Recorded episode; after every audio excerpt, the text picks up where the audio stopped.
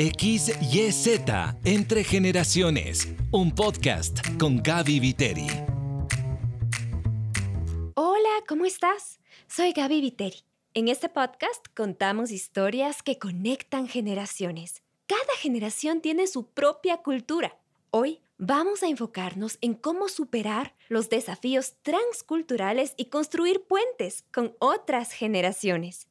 Wikipedia dice que la cultura es el conjunto de conocimientos, ideas, tradiciones y costumbres que caracterizan a un pueblo, a una clase social o a una época. Entonces, dentro de los elementos de la cultura están los valores, el arte, las creencias, los símbolos, la tecnología y el lenguaje. La cultura tiene muchos matices. Es por eso que es tan desafiante conectar entre generaciones, porque cada generación tiene su cultura propia. Escuchemos a María Elena y Ana Francisca, una mamá y una hija. Hay varias expresiones y palabras que nos muestran a qué generación pertenece cada una. Por ejemplo, en mi caso sería chill, que es otra forma de decir relajado. Voy a un plan chill, un plan relajado. ¿Tú me entiendes cuando yo te digo que ya te dio la chiripiorca? La chiripiorca era del chavo del 8 que le daba como, se quedaba como tieso. Entonces había que lanzarle un balde de agua. Cuando se ponen así muy mal genios, les digo, ya les dio la chiripiorca. ¿Y, ¿Y qué fue? Como todo general que sacaron del chavo y todo el mundo solo empezó a decir el chiripiorca. Ajá, sí, la chiripiorca es original del chavo. ¿Tú entiendes cuando te digo estoquear? O sea, te digo, ya le voy a estoquear.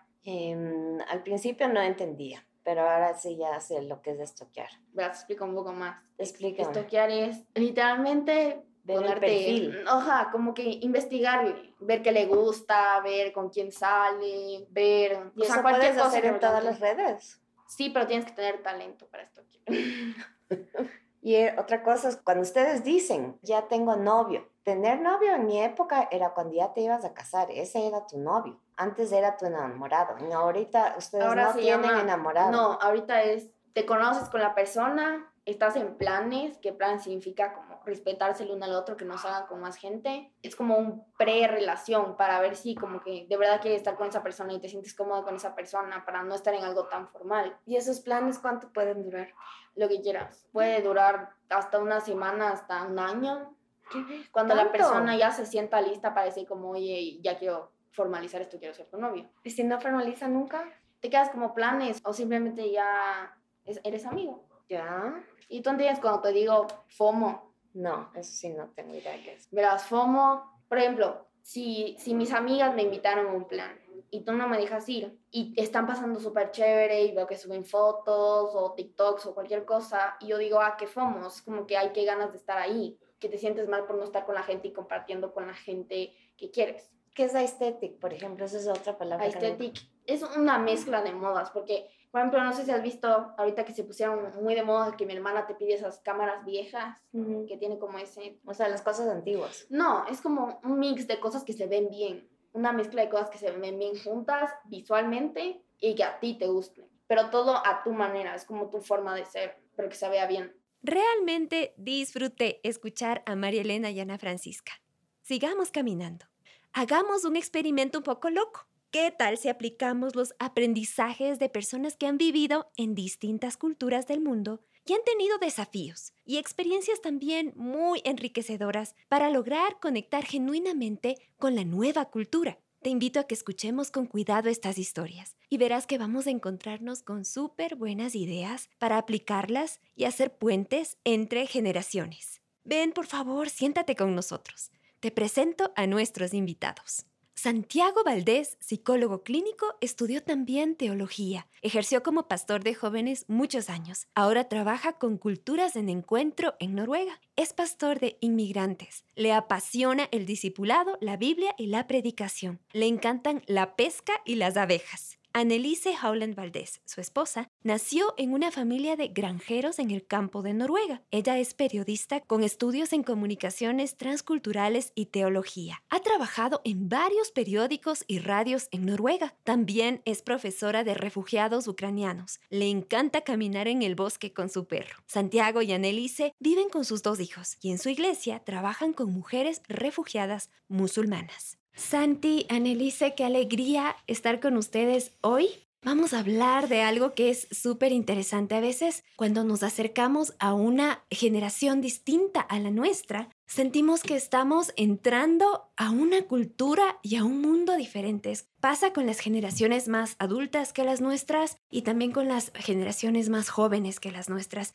Y hoy vamos a hacer algo súper chévere que es un paralelismo. Ustedes son personas, de hecho son un matrimonio transcultural y han vivido estas transiciones entre culturas algunas veces y quisiéramos absorber esas historias, ese conocimiento que ustedes tienen para aplicarlo al tema de generaciones. Así que, ¿qué tal si es que nos cuentan un poquito cómo han sido esos inicios de vivir en otras culturas? Santi, por favor. Bueno, para mí fue una cosa completamente diferente. Yo iba con mis expectativas a pesar de que una persona me dijo tienes que bajar o cambiar tus expectativas porque vas a un clima desconocido y uno trata de hacerlo así, pero cuando llegué allá y no pasó lo que yo esperaba, me di cuenta que yo esperaba eso, que yo esperaba algo más, que yo esperaba conseguir trabajo más pronto, que yo esperaba conseguir eh, amigos de alguna forma más pronto, que yo esperaba comprender la cultura y no, no sucedía. Entonces, la verdad que para mí fue muy difícil, porque entré en un choque cultural que se define en los libros, que se escribe mucho acerca de eso y yo lo viví. Al comienzo yo sentía que estaba de luna de miel. Decía, oh, todo es diferente, oh, todo es bonito.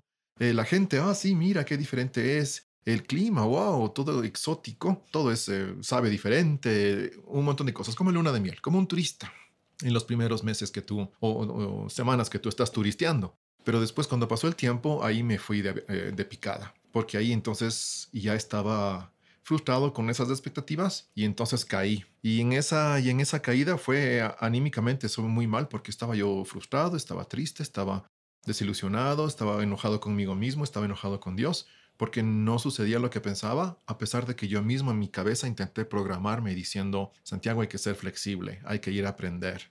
Entonces luego tuve que cambiar y subir. Entonces subí en la en la curva del choque cultural sin con un esfuerzo diferente. Pero fue al comienzo un choque, a pesar de que había un montón de cosas bonitas, un montón de cosas buenas, eso me duró la luna de miel y después me fui de picada. Santi, tal vez podríamos hablar de que uno va con unas expectativas o con un conocimiento previo y dices, bueno, más o menos ya tengo idea de cómo va esto, así que sí va a funcionar.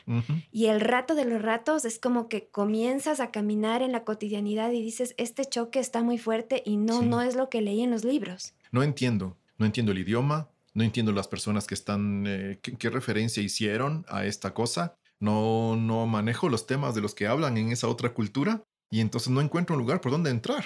Y eso se hace, para mí, se hace frustración, se hizo ah, amargura cuando me di cuenta de que no entraba en la cultura que yo pensaba, a pesar de que tenía un montón de cosas buenas en la cultura. Una familia que me quería, porque estoy casado con Andelice y, la familia de Andelice nos recibieron muy bien, nos ayudaron en un montón de cosas prácticas. Esa como desilusión de no logro entender de qué es lo que pasa. ¿Qué vikingos raros son estos? Era para mí el chiste que yo decía porque son noruegos y pensaba, ¿cómo conectarme?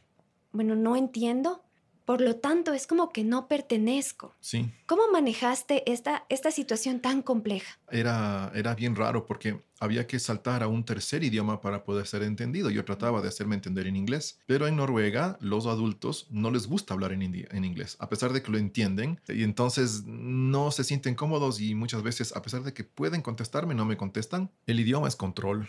el, el idioma controla la información y cuando no tienes información, pierdes control no sabes qué significa, no sabes cómo hablar y pedir necesito un pan con queso en una tienda de abarrotes, pierdes control y entonces es la, a la verdad la, el resultado en cuanto a, sentimientos es que es bastante humillante, porque un adulto con la formación que uno entra o con poca formación, tienes que ser un niño otra vez para aprender el ABC, tienes que aprender la gramática básica, tienes que entender poquito, poquito, poquito, poquito. Y sí, en eso sientes como que, ¿qué soy? A, dónde pertenezco. ¿Voy a poder subir esta escalera o no voy a poder subir esta escalera?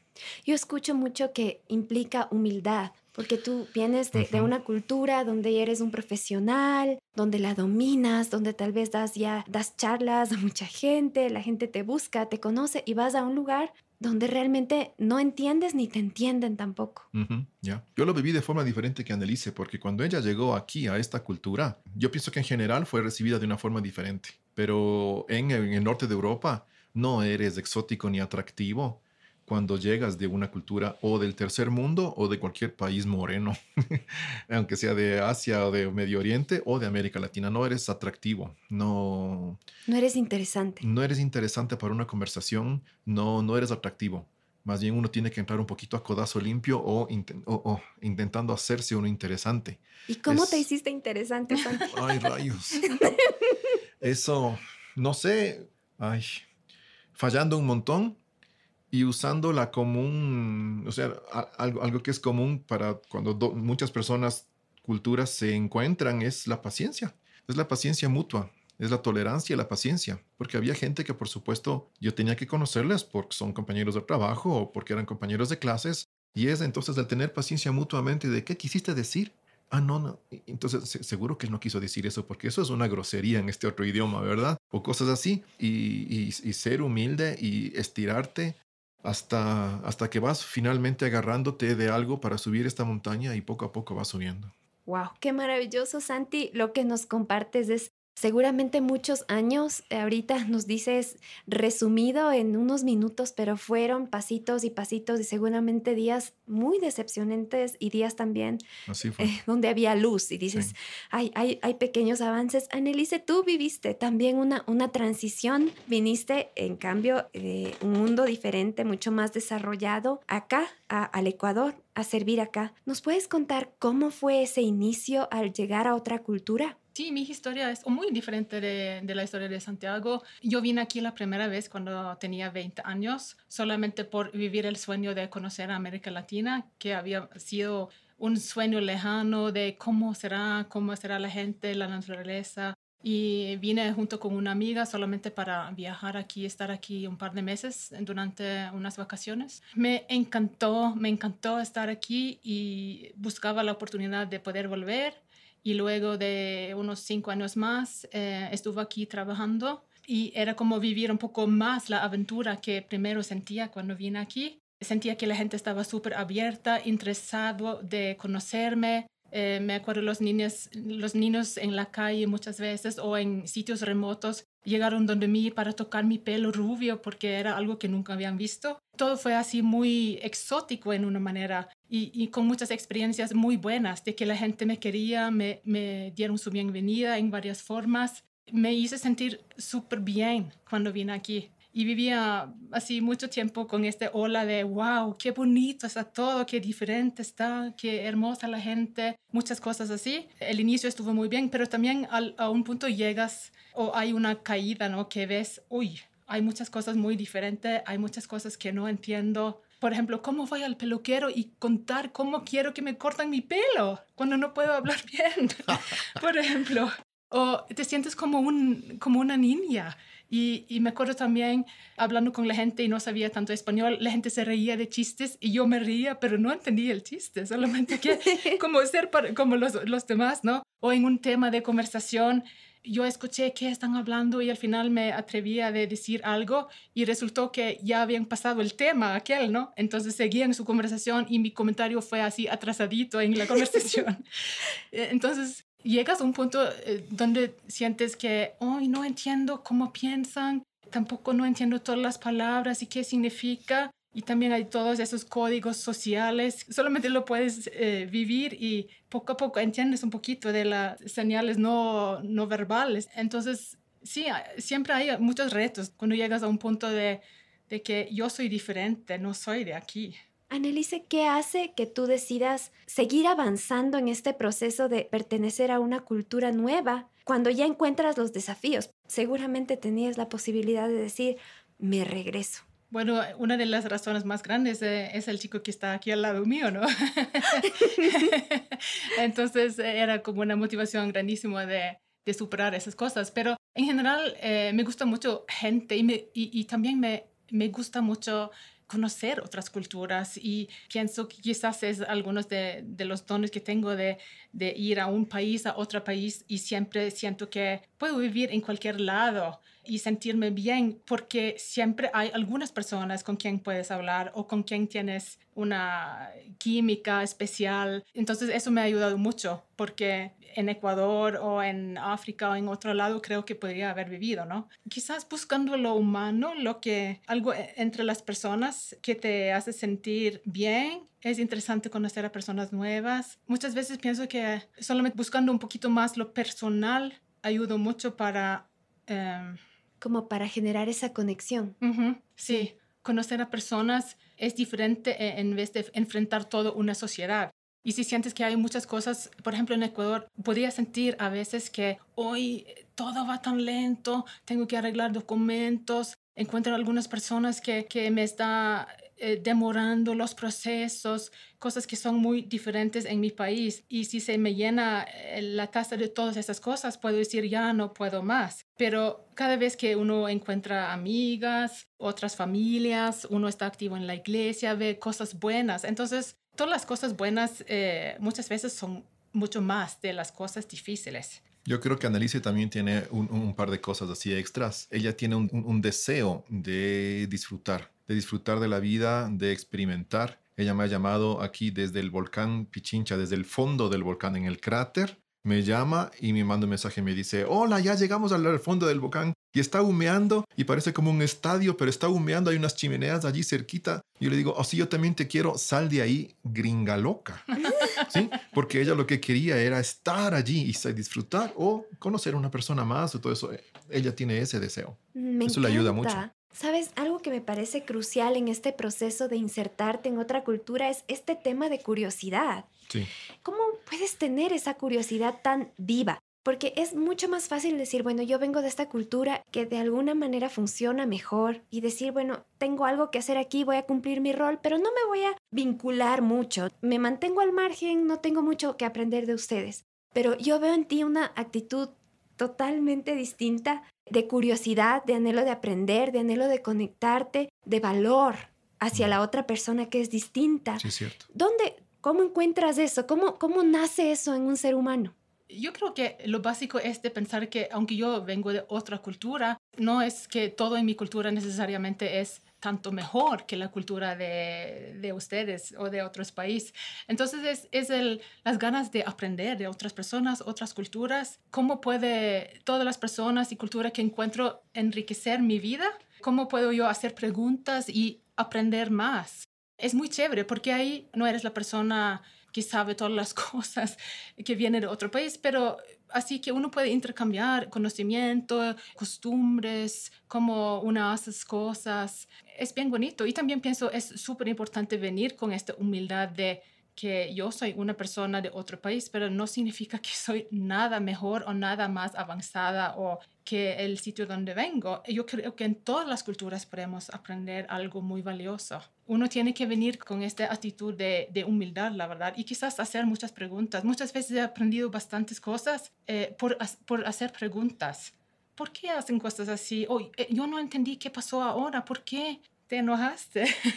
Fui muy directo con mis palabras quizás, o ¿por qué dicen ustedes significa esto significa esto? Eh, muchas veces quizás un poco difícil para ecuatorianos entender cuando yo soy muy directa, pero a veces es bueno para mí aclarar qué significa eh, lo que están diciendo entre las líneas. Mm. Es como un encuentro entre seres humanos. Me parece tan valioso lo que dices, Annelise. No es como yo llego como un ser superior, ¿no es cierto? Sino como llego delante de ti como otro ser humano que sé que, que tiene muchísimo que aportarme, que nació en un contexto totalmente diferente al mío, pero no mejor ni peor, solamente diferente. Así es. Y me encanta eso, Annelise. Gracias por, por compartirlo. Y Santi, yo te quería preguntar a ti, en tu situación fue distinta, porque como tú decías, el ingresar a esta nueva cultura fue a codazos. Dos situaciones. Una, ¿cómo mantienes tu identidad y valor propio si es que todo el tiempo sientes que, que no, no, no, no encajas, ¿no? Y en segundo lugar, ¿cómo llegas tú a, aportar? Porque a pesar de que te miren con ojos de que, bueno, y no, como que no tiene mucho que dar aquí, en realidad tienes mucho para dar. Mm. ¿Cómo, cómo lo lograste? En mi caso me parece que me ayudó mucho saber quién soy en Cristo, saber cuáles son las cosas que Dios me ha llevado de la mano para aprender poco a poco y saber que yo llevo esto en la mochila. Aunque no sea apreciado, yo tengo algunos recursos que tal vez ellos no lo ven en esta nueva cultura, tal vez no lo ven, tal vez no preguntan acerca de eso, pero yo tengo una antena de cosas que yo puedo ver, porque el ir de una cultura a otra siempre te enriquece. Entonces siempre estás desarrollando un porcentaje más de ser ser humano, e- estás desarrollando un área nueva que no conocías. Es como desarrollar un músculo que no sabías que, que, tenías y poco a poco vas usando ese músculo y resulta, ah, mira, ahora también puedo jugar squash o tenis cuando antes no sabías. Entonces yo pienso que sabiendo uno quién es en Jesús, cuáles son las cosas que Dios ha hecho por ti y cómo te ha levantado, eso hace que aunque te peguen la bofetada del silencio, uno se puede por lo menos aferrar a eso y decir, no, pero yo sé quién soy. No importa que no soy atractivo, no importa que no ni siquiera vieron mi CV. ¿Sí? Mi currículum vitae para este trabajo ni siquiera vieron porque era un nombre raro, entonces no era un nombre noruego, eh, cuando uno está allí medio deprimido, frustrado, eh, aislado en la otra cultura, sin poder entender esos códigos, ese lenguaje no verbal y las otras cosas que decimos, para salir de allí a ser una persona útil, uno tiene que decidir, no estoy aquí solamente para absorber, sino yo estoy aquí para aprender. Yo estoy aquí para dar también. Tengo cosas que puedo dar. Y entonces uno, uno tiene que modificarse. Uno tiene que, que adaptarse. Uno tiene que soltar cosas tal vez dejar muertas algunas expectativas que estaban allí, dejarlas colgadas en un, un perchero y ver qué es lo que Dios te está mostrando para aprender o para hacer. En mi caso, eso fue totalmente deprimente y luego una fuente de gozo para mí, porque yo pensaba que yo iba a hacer lo mismo o una proyección o una aplicación o algo de lo que Dios me había usado aquí en América Latina. Yo había pasado bastante en América Latina dando conferencias y charlas y mucha consejería y ayudando a muchos líderes de jóvenes de tres países y yo podía multiplicar la gente en la que yo veía que había hecho impacto para bien, gracias a Dios. Pero nada de eso me Dios quiso usar en, en, en la nueva cultura. Fue rarísimo. Yo me llevé libros del Ministerio Juvenil. Yo dije, claro, campamentos tenemos que hacer. Y tenemos que, consejería me va a tocar hacer de todos modos. Y yo, yo, pensaba que iba a extender las cosas que yo sabía aquí, que había tenido mucha experiencia aquí, que era parte de mi identidad. Y resultó que no. No pude conectar con los jóvenes. Cuando intenté, no me dieron el trabajo. Pero lo que Dios hizo fue abrir una nueva área. Abrió una nueva área. Él me dio una sensibilidad diferente que aquí no tuve. La persona que vuelve de viaje, la persona que vuelve cuando has vivido en otro lugar, no es la misma persona que se fue. El que regresa tiene una mochila multicultural ahora de cosas que puede hacer porque le tocó estirarse, porque le tocó aprender. En mi caso, eso fue el mirar las historias de los inmigrantes y los refugiados, que estaban pasando las cosas que yo pasaba, la pasaron mucho más difícil porque ellos no tenían una una esposa noruega que me diga, leíste esto o esto se dice así, sino que ellos están solos en su matrimonio para aprender el idioma y, y, y, buscar trabajo como puedas. Entonces aprendí y Dios me dio un nuevo nicho. Eso fue lo que hizo. Mm. Me dio un nuevo nicho. Encontré un nicho de, de gente que los noruegos no le, no le paraban mucha bola por todas las razones que hemos dicho. Los inmigrantes no son así, son, bueno, son gente, por supuesto, les dan todo el respeto, pero, pero no pueden dar mucho. Entonces, eso fue lo que Dios, eso fue un área en la que Dios me dio y me sigue dando. Y ahora Dios me dio tres trabajos de medio tiempo y los tres trabajos de medio tiempo en diferente lugar tienen que ver con inmigrantes o refugiados. Entonces, ahorita tuve que entender que no quería Él más que yo fuera pastor de jóvenes en esta etapa de la vida, sino que Él me abrió y ahora soy pastor de inmigrantes de refugiados. Él abrió algo distinto. Y yo veo que, que surge algo nuevo de días muy grises, en estos encuentros con otra cultura. Y yo quisiera, Santi y Annelise, que, que me digan cómo se vive eso. A veces como que queremos hablar de, de los momentos que destellan felicidad y que te, me dices, ya logré la conexión. Pero para llegar a ese punto donde encuentras propósito, donde, donde ya estás en un lugar donde puedes de alguna manera ejercer un llamado, ¿Cómo manejas esos días grises?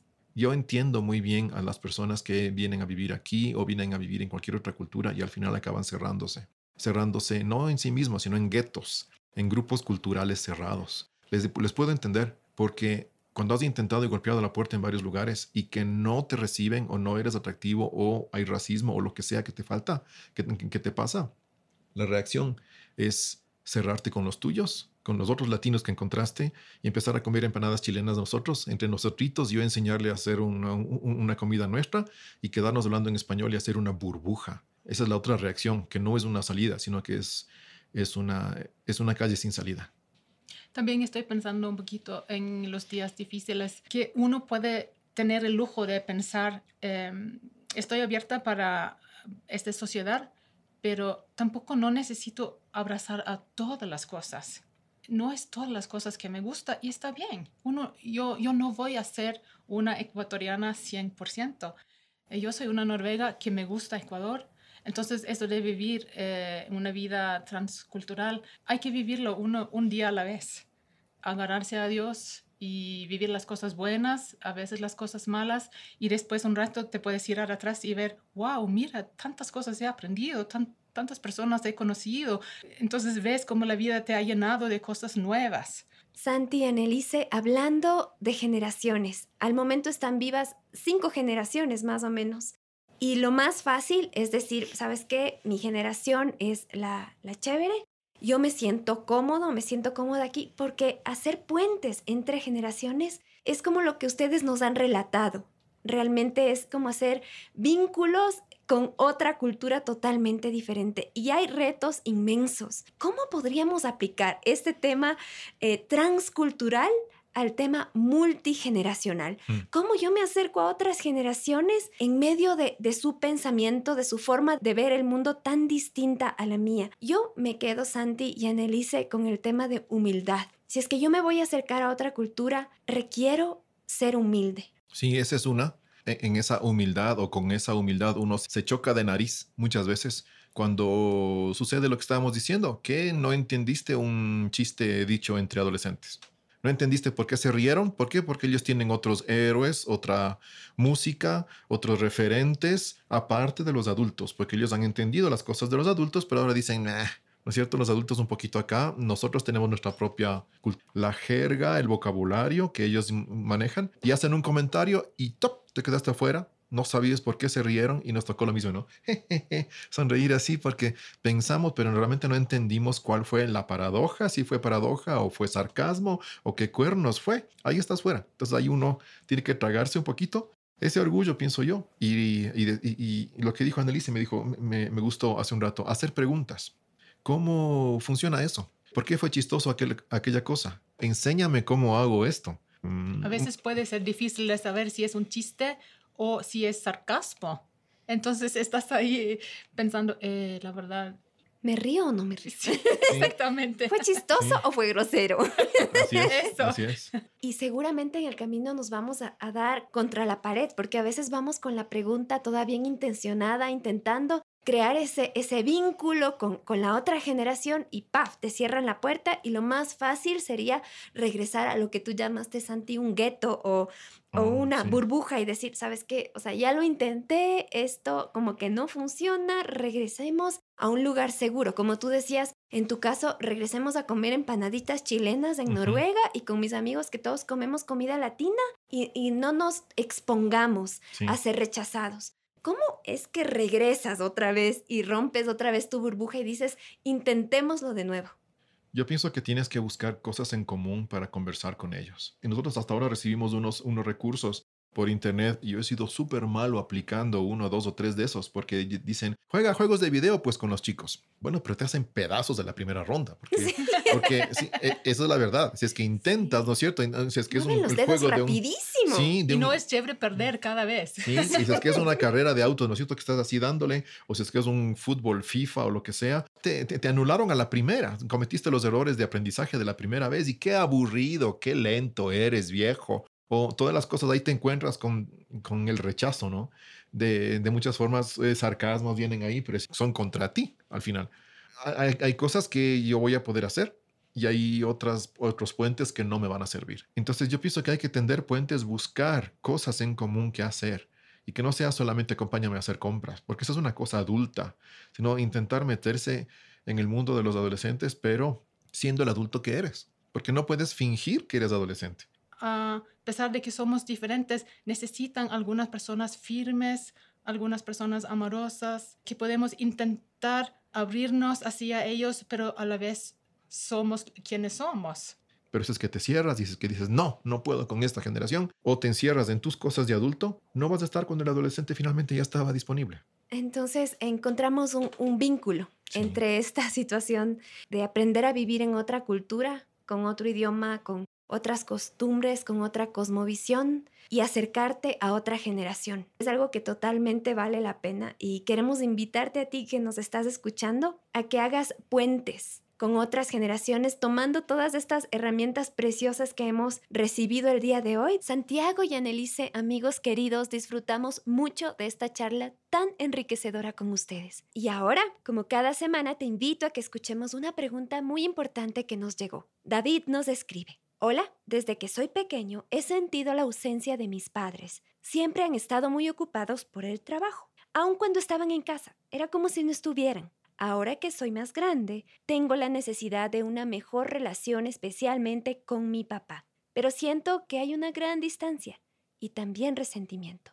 ¿Qué podría ser? David Novoa, coordinador para Ecuador de E625, te va a responder. Hola querida Gaby, ¿cómo estás? Un placer estar acá nuevamente en X y Z entre generaciones. Y quiero saludar de manera especial a mi tocayo David. David, un gusto saludar. Mira, la situación que estás viviendo es bastante común. Niños y adolescentes que, van creciendo desconectados de sus padres por, por, diferentes razones. En tu caso nos cuentas que fue por, por la carga laboral que ellos tenían y que lamentablemente los distanció, sin que esa haya sido necesariamente la intención ni tuya ni, ni de ellos.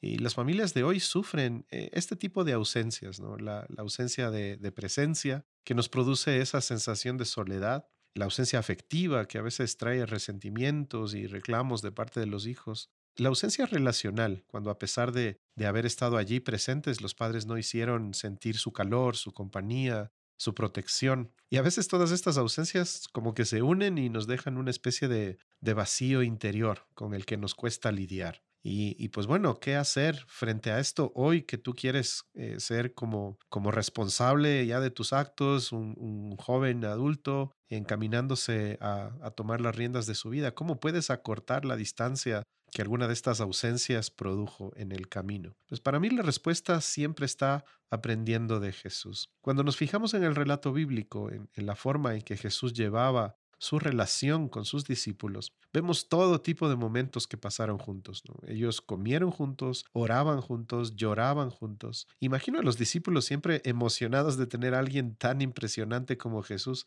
hablando a sus vidas todo el tiempo, imagínate eso. Y claro, ellos compartían momentos que se volvieron memorables. Cuando Jesús entrega su vida en la cruz, estos discípulos se empiezan a sentir abandonados. Eh, la presencia de su maestro ya no estaba con ellos y sintieron ese vacío que les producía la ausencia de este amigo incondicional al que tanto amaban. Ellos se sentían tristes y obviamente estaban desalentados. Pero unos días más tarde Jesús eh, resucitó y, y ellos se enteraron de esa resurrección. Jesús se presentó a ellos y eso les animó por un poco de tiempo. Pero sabes, eso no fue suficiente porque él se volvía a ir, ¿no? Y ellos sabían que no disfrutarían por mucho tiempo de la presencia de su amado Señor. Jesús se apareció varias veces a sus discípulos y la escritura nos cuenta que en la tercera ocasión que se apareció a ellos, Jesús se toma el tiempo de, de, tener un momento especial con ellos. Les prepara un desayuno, los invita a la mesa y les empieza a servir. Y luego de esto tiene un acercamiento más íntimo y profundo con, con Pedro, que era uno de los que más estaba sufriendo la ausencia de su amigo. Y, de pronto también porque Pedro se sentía un poco culpable, ¿no? Por aquello de haberle negado a, a su Señor. Y Jesús le pregunta a Pedro si le amaba. Pedro, ¿me amas? Y lo hizo en tres ocasiones como si dudara de su respuesta. Pero lo que Jesús intentaba afirmar era la condición emocional y, ese vacío que, había en el interior de Pedro que Jesús quería que salga a relucir. Al final de esa conversación, Jesús le pide que sea un apacentador de las ovejas de Dios. Es decir, le envía con un propósito de vida como un reconciliador, como un restaurador de almas. Y eso le cambió la vida por completo a nuestro querido Pedro. Mira David, Tú puedes hacer algo muy similar a esto. En lugar de conformarte con esas ausencias afectivas, con esos momentos eh, en donde sentiste la falta de tus padres, yo te sugeriría tener un acercamiento personal con ellos. ¿Por qué no te tomas un tiempo especial? Prepárales un desayuno, sírveles, recuérdales los lindos momentos que han pasado juntos, que de seguro los hay. Y luego tómate el tiempo de ir más profundo. Habla de tus emociones, de cómo te has sentido en estos años por, por esa ausencia que has experimentado. Hazlo con amor, no como un reclamo, hazlo como lo haría Jesús. Y créeme, te vas a sentir aliviado solamente por soltar esa carga pesada que te aseguro ellos también la sienten. Y lo más lógico es que a partir de ahí te vas a empezar a sentir menos solo, más acompañado, más cercano a ellos. Mira, David, te animo a restaurar la relación con tus padres y recuperar ese tiempo perdido. Empezar una misión de esas en las que solo Jesús te puede involucrar. Sé un restaurador de almas, un restaurador de vidas. Apacienta las ovejas del Señor. Y eso es algo que viene con un propósito escondido también. Así es que, bueno, espero que estas palabras te hayan sido útiles, querido David. Te bendigo. Gracias David por compartir esta respuesta tan, tan linda y desde el corazón para David que nos escribió. Dime, ¿cómo podría nuestro David que nos escribe profundizar un poco más en su relación con Dios? Bueno, existen muchas maneras. Una forma es encontrar un mentor, alguien que puede acompañarte eh, en este camino de, conocer a, a Jesús. Y otra forma es acercarte a la palabra de Dios. Nosotros como E625 recientemente sacamos una Biblia que se llama la Biblia Z. La Biblia Z que está diseñada para que la generación Z pueda encontrarse Jesús a través de ella. Y vas a encontrar artículos. Esta Biblia Z está diseñada por, por E625, pero está editada por Itiel Arroyo con un grupo de influencers que colocaron artículos específicos y enfocados a la generación emergente, a, a los adolescentes y jóvenes de hoy. Estas sugerencias están buenísimas, así que David te animamos a seguir caminando y gracias por escribir. Y de esta manera llegamos al cierre de nuestra conversación de esta semana. Quiero dejarte con un desafío. Conversa con una persona de una generación distinta a la tuya que haya vivido en otro país. Pregúntale cómo le fue, cómo fue esta experiencia transcultural. Me encantaría que me escribas. Sígueme a través de Instagram como arroba gaby.viteri xyz. Nos encontramos la próxima semana. Te envío un abrazo de esos que conectan generaciones. Este podcast llega a ti con el auspicio de Hagai Internacional. Hagai es un ministerio interdenominacional de liderazgo cristiano, fundado hace más de 50 años y opera en más de 188 naciones y territorios. Hagai Ecuador es una organización llamada a maximizar el enfoque de los líderes siervos en la tarea evangelística. Si deseas ser parte de una experiencia Hagai, escribe a líderes.hagai.gmail.com líderes.hagai.gmail.com X y Z Entre Generaciones con Gaby Viteri. Una producción de HCJB.